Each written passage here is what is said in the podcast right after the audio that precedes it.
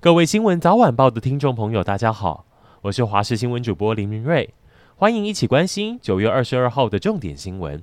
昨天不少人讨论不爱坐让座的问题，当时引发话题。发文的作家李昂指控捷运上有年轻女孩没有让他座位，甚至无视他的话。其中一位被他拍摄的女学生在 Dcard 上面解释，还还原当时经过。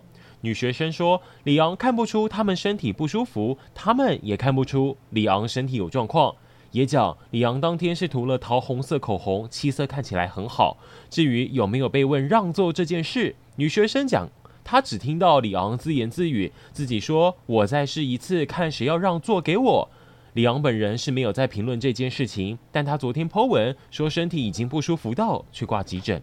今天是苹果 iPhone 十五开卖领机的首日。”我们记者拿到稍微分析，确实机身比上一代更轻薄，相机也升级。很多果粉对钛金属边框很满意。一早排队，除了三大电信优惠较劲，有人为了抢三千多块折价券，昨天白天到半夜排二十多个小时，吃少喝少就怕要上厕所。或其实美式卖场一早外头开门前也有很多人抢排，因为卖场的价格大概比苹果官网省了一两千块。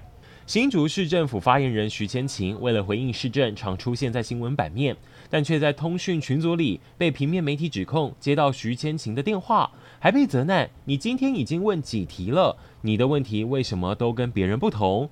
他除了在群组里以文字道歉，上午也亲自出面九十度鞠躬，为自己失言再次致歉，并承诺会虚心检讨、深自反省。租屋族们要注意，台北市有一位十九岁的李姓女大学生，在台北市中正区厦门街租了一间雅房，却时不时被七十一岁的房东骚扰。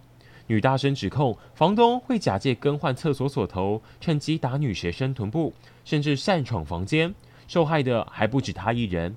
其他女租客说，房东跟她说话都会一直压着裤裆。